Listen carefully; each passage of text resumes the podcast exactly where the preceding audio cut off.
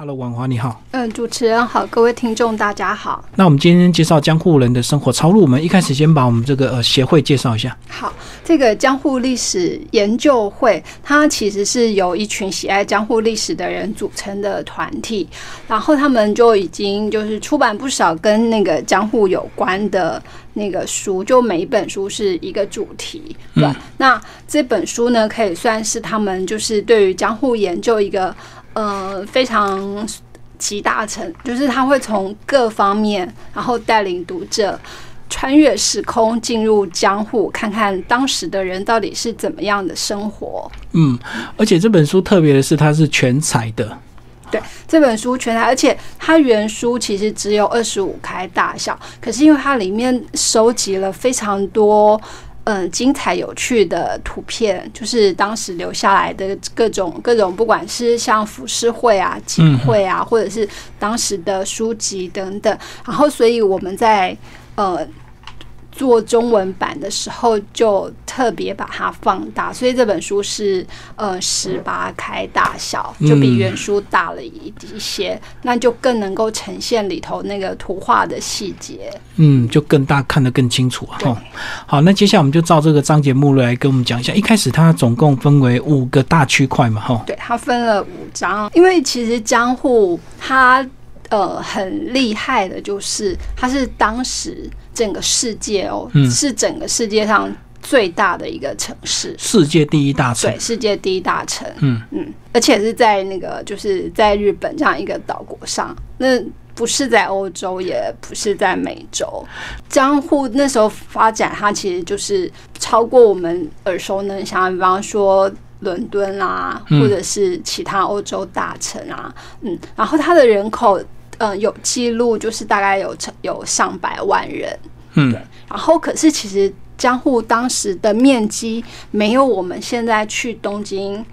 所看到的那么的大，因为其实就是现在如果大家有一点点那个东京的地形概念的话，那其实，在武藏野，也就是那个吉祥寺，如果是往东的话，它其实呃在江户时代那边大概。有很大一部分地其实是海或者是沼泽，也就是不适合人居的地方。嗯，然后是从江户后来慢慢发展，然后因为对对，因为人口越来越多，所以就也开始一些填海造地什么的。那所以我们可以想象，哎，比现在的东京还小，然后又挤了上百万人在那里，那到底那个生活？想象起来可能会觉得，哎，是不是很拥挤啊？是不是脏乱不堪啊？是不是怎么样？就是因为也没有现代的这种方面的交通，然后也没有现在的各式各样的那个设备。那到底那个时候的人怎么生活呢？然后就很多很有趣的那个现象，其实就在这本书里，然后呃写。就是借由文字跟图像，我们可以比较清楚的知道那到底是怎样。那包括比方说，好那个时候的那个所谓的江户子，其实如果用我们现在概念来讲，那就是如果你是天龙国的天龙人，那到底你要具备什么样的特色才能够叫做那个江户子呢？然后他们就有就有还算蛮清楚的定义。就比方说，那个第一个，他可能一生下来。就是必须就是可以用那个水稻水来洗澡，嗯，这是在日本其他地方其实都没有的。然后另外也有一个条件是，哎，他必可能必须要去父母祖父母都是生活在江户，那到第三代才叫做江户子。那他们也对自己身为江户子非常的自豪，因为他就说，哎，他们的那个就是，比方说给人的印象是第一个花钱不手软。然后第二个家无隔夜钱，然后生来爱打扮，喜欢追时髦。那其实像这些形容，就放在现在那个台北天龙国的人，好像也都没有违和感。就比较爱流行的人，就对。对，那所以其实他们那时候生活反而看起来还蛮欢乐的。那当然，这些生活的养成也都有它的背景。然后。就是除了这个之外，其实像他们呃也会很讲究那个礼让的精神，因为百万人口嘛，那你走在路上就很容易被人家对，那他们就会就是礼让对方先行，嗯，那包括还有像他们也会很注重别人的隐私，嗯然后他们也会很信守承诺。所以他们那时候如果答应人家一件事情啊，他会说就是我一定会做到，除非我死了。除非我死了，那就很抱歉，对不对？对，嗯嗯所以你就可以看到，哎、他们其实就是这种侠义精神跟那种谦让精神就并存在他们的那个血液里，所以当时的人其实还蛮有趣的。那因为江户当时这个人口非常多，所以其实他们呃很多东西也是回收率很高的，对不对？刚刚里面也讲到，其实那时候因为这个没有一些卫生下水道，所以连呃一些粪便啊，其实都是有回收，而且可以拿去跟人家用菜交换这样子。对就是我觉得他的这一这一节就是在讲那个废物回收率非常高的城市，我觉得这个看了反而让现代人会有点汗惭愧对，嗯。因为那时候就除了刚那样子，呃，水肥的回收，那其实就我们现在概念来讲，包括就是可以作为有机肥料，嗯而且就是它不会让它污染的那个下水道或者是他们的河川，因为同时对比，比方说当时的伦敦，就整个就是那种臭不可闻。对那虽然我们现在去可能看到那个什么泰晤士河怎么样，可是在，在跟江户同样的那个时代的伦敦，其实是很可怕的地方。哦，很脏，就直接排泄下去。那可是像江户就不会，那他们因为有这样子完善的那个系统，然后除了这种水费之外，他们对于生活上，比方说一些旧衣服，因为当时可能和服的成本费用很高，所以他们会。一直穿，一直利用，然后比方说大人会去买二手衣，然后买来改，然后买来补。那如果说哎、真的穿不下，他可能还会把它改小，就变成小朋友的衣服。那甚至他有一些那个碎布零头，他也会。他也会就是卖给其他人，所以当时的职业上也有人专门收购这种碎布，然后也有人专门收购那种呃烧剩的木材，那也有人像收购煤灰，对，对，那像煤灰我们就想着，哎、那到底可以干嘛？都烧完了。其实它就可以用来，比方说它撒在田里当肥料，它可以当做清洁剂，或者是像它会提供给那个染布时候，它最后的一道手续就可以用煤灰，然后防止它掉色什么的。那所以他们其实就各式各样这种，我们现在想起来可能会有点匪夷所思的行业，可是他们其实都都有在做，然后就这些回收。就运用的非常好，那把他们手上就是可以拿到的资源也做最最呃最大的利用。嗯，那这些就是其实反而是现代东京人就开始也会去找他们以前祖先的一些那个旧物回收再利用的智慧。然后像就是那个时候，比方说好，我们刚刚讲的是诶、他的生活，那像他住的空间其实也很好玩，就是他们住是住那种长屋，嗯嗯那长屋就我们可以想象，就是你有很多栋平房，然后就呃连成一排。可是对它那时候当然就不是用水泥建造，而是用木板建造，然后里头就是隔成一间一间的。那一间可能有三平有五平，那月租换算下来大概是我们现在的呃两万到三万元吧。然后很好玩，就是诶，那一大家子就是就是一连排的长屋，它可能会有十户人家住在那里。那他们都不是那个屋，就是他们呃概念上来讲都是租那个房子，对，然后他们就会有一个房东。可是那个房东呢，就是也不是真的拥有那个长屋的人，而是他是管理那个长屋嗯，的人，然后这个房东呢，他就会管很多事情，那包括诶，如果你家里就是呃夫妻吵架，他要来帮忙劝调解，嗯，那如果嗯你其中的访客有人没有工作了，他也会来帮忙，就是呃安排看看有没有其他工作机会。那那个时候房东其实还会帮那个他的访客做媒，对，嗯所以房东管的事情很多。那可是其实就是每一户住在里头的人就。反而也像一个大家庭一样，对，那当然，可是就是隐私权就会少了一点，就因为木板隔音效果也不好，对，那所以他们这样吵架或干嘛，其实是会互相影响。不过就是他们也在里头生活久了，所以大家也很熟悉。然后如果有什么东西，就可以那个呃大家共享啊，然后互助啊。那另外一点是，哎，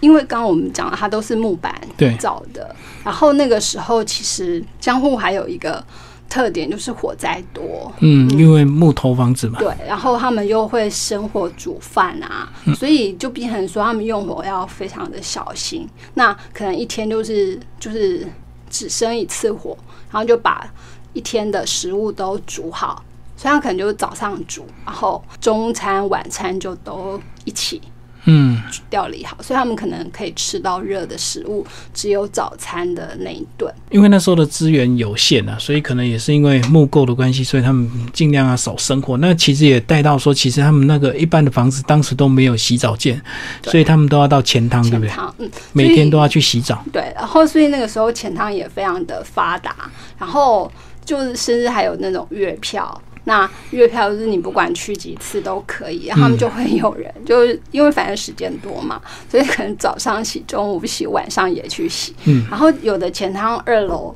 其实还有就是呃类似像那种交易空间啦，所以你洗完澡之后，你就还可以去二楼，然后去那边交换情报啊，也可以去谈生意啊，那当然也可以去认识其他。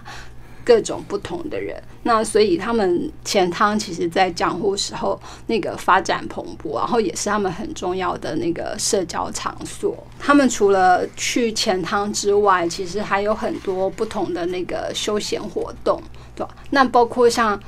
呃那个时候有歌舞伎，嗯嗯，算是一年中很重要的那个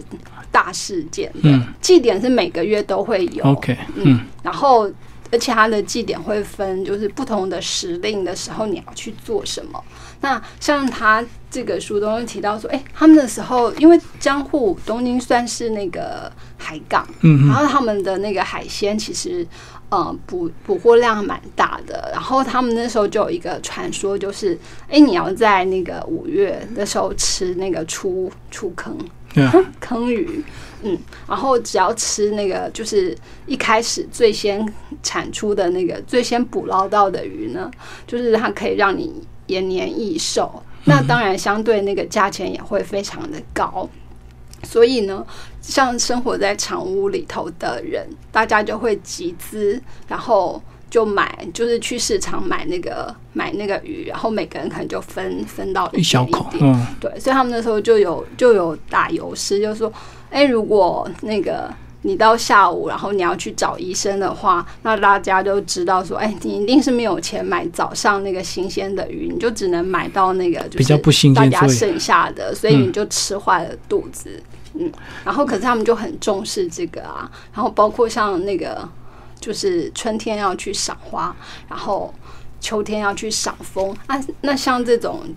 碎石节令，然后包括夏天，他们就喜欢在雨田川上放那个烟火。嗯嗯，那就是对江户人来讲，什么季节、什么时间要做什么事情，他们就会很清楚，而且他们就是一定要去，一定要去参与。那可是因为大家所属的阶级不同，所以变成有些人就没有办法去参加。嗯，那所以就会变成，哎，他们就会觉得啊，如果我可以参加这些的话，就会非常的高兴。所以像刚刚讲，哎，他们会去看歌舞伎，然后他们看歌舞伎就是。我们现在的表演都是晚上或者是下午开始到晚上的比较多，可是他们竟然是从早上六点开始，然后就一直演到下午六点。那他们就会在前一天呢，就先准备好要穿上街去看表演的衣服，因为那是他们就是可以展现自己的那个特别的时间。那一年中就是最多可能也是只有十次，而且大家就会很重视，然后就会嗯。花那一天的时间，然后也不用赶其他事情，他们就是哎，我今天就是要专门来看戏的，嗯，那所以他们就也很会生活。然后除了像这种表演啊，然后他们那时候也有很多的那个，其实他们也很爱读书，所以那时候也有租书中心，嗯，然后那个畅销书里头就有各式各样的。那那时候可能印刷术就是没有那么发达，所以他们会去书店借各种书，然后那个书也内容有很多种，比方说会有那个小说。那小说他们会有，比方说就把那个歌舞伎或者是落语的剧本改编成的小说，嗯，然后呢也有作家创作的小说，那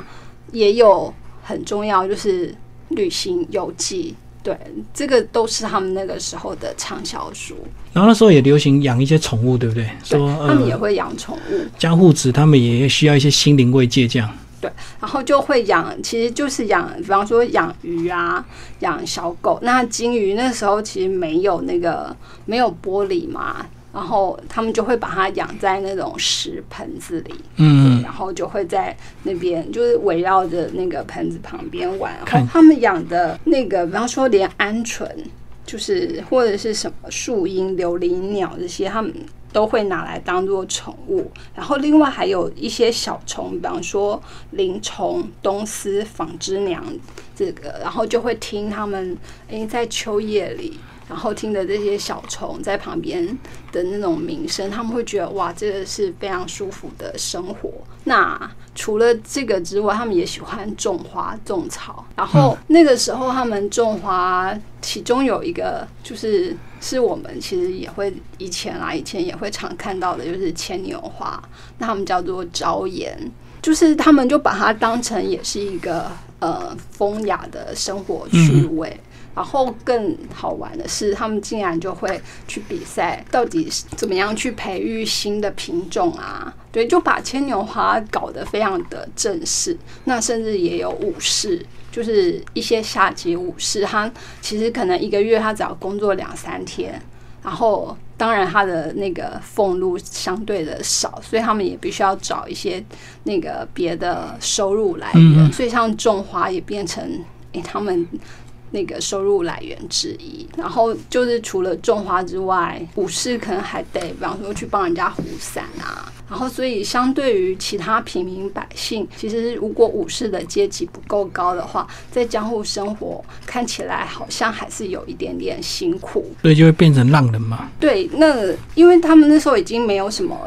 没没有什么仗要打了，然后嗯他们也觉得，那当武士就是如果你家道中落的话，就会反而更凄惨，所以他们就就是退下那个武士的身份，然后就是变成浪人。嗯可是他们那时候浪人反而还有一种。就是类似像流浪江湖的那种侠客精神。那除了这个之外，在书里面也提到，哎、江户人其实还蛮重视宗教，嗯然后他们就会，比方说住家附近，其实就会有很多道和神。然后他们关于生活中的大小事啊，其实也包括生病，他们也会去求神。嗯，那这是比较一般生活里头的。另外，他们就会，比方说去各地的神社。那如果有更远的地方，比方说像仪式或者像富士山，那这种山里的神社，其实相对来讲，就是跋涉的距离就要比较远。然后那时候又没有什么交通工具，所以要全部都用走的去。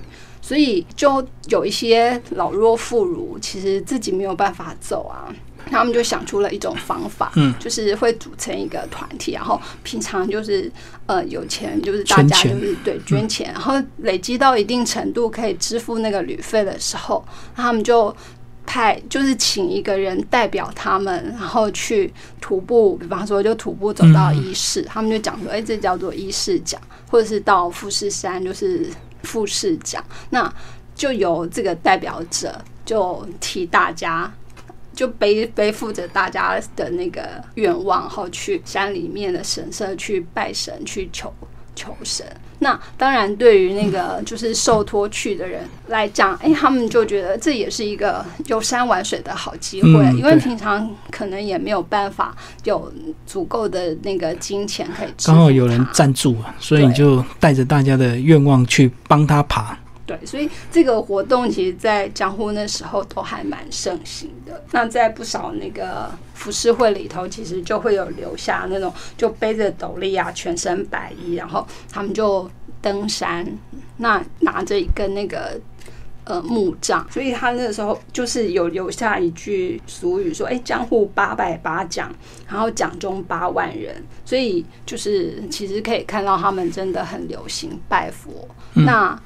那个抽签，就是这个书里也提到一个很好玩，就是他们那时候其实就已经发行我们现在的那个现在的那个抽奖，以前的爱国奖券。哦，就用抽签的方式。对，然后他们那时候就叫做付签。那你就是拿拿钱去，然后就跟那个呃算庄做庄的人，或者是就是那个商家，然后就跟他换一个木牌。那他们也是就是固定说，哎，哪个时候会开奖，然后就现场就就是你可以看到散落一地的木牌，然后他们就会拿一根那个杆子，然后就从那一堆木牌中抽起来。那如果他抽中的木牌跟你手上的号码是是一样的话，那就代表你中奖了。嗯，对。然后那个一开始其实本来是四月，他们为了要筹措寺院的经费香火钱，所以他们就发行这种付钱。那可是后来好像就很受大家的欢迎，对。就像我们现在也会那个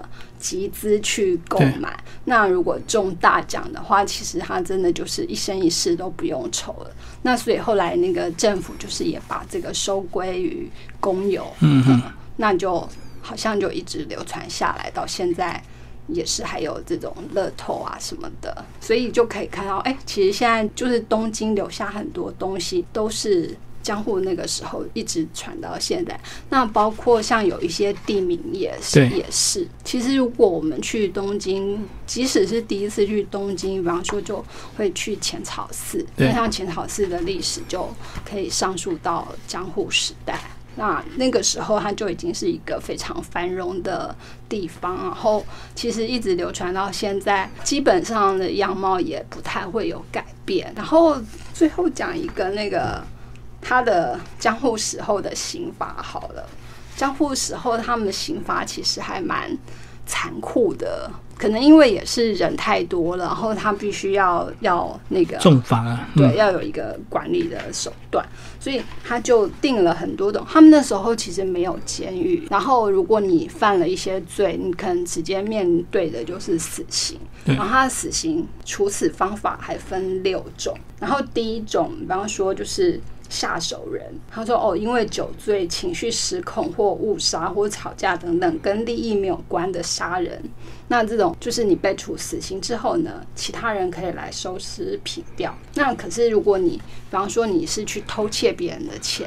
而且偷十两以上的话，或者是像用伪造文书向人借钱，或者是武士持刀杀人等。”这些人就是犯了这些罪的人，他其实也是死刑。可是他的死罪是被斩首之后，他的身体会被其他武士拿来试刀，然后他的亲友不能去收尸。那如果你是凶狠一点的，比方说强盗杀人，或者是抢劫，或者是制造假秤，对，这是商人。如果有制造假秤的话，那这个也会斩首，然后而且就是斩首后还要示众。对，那另外还有一个像纵火犯，就是他会就先让你在世界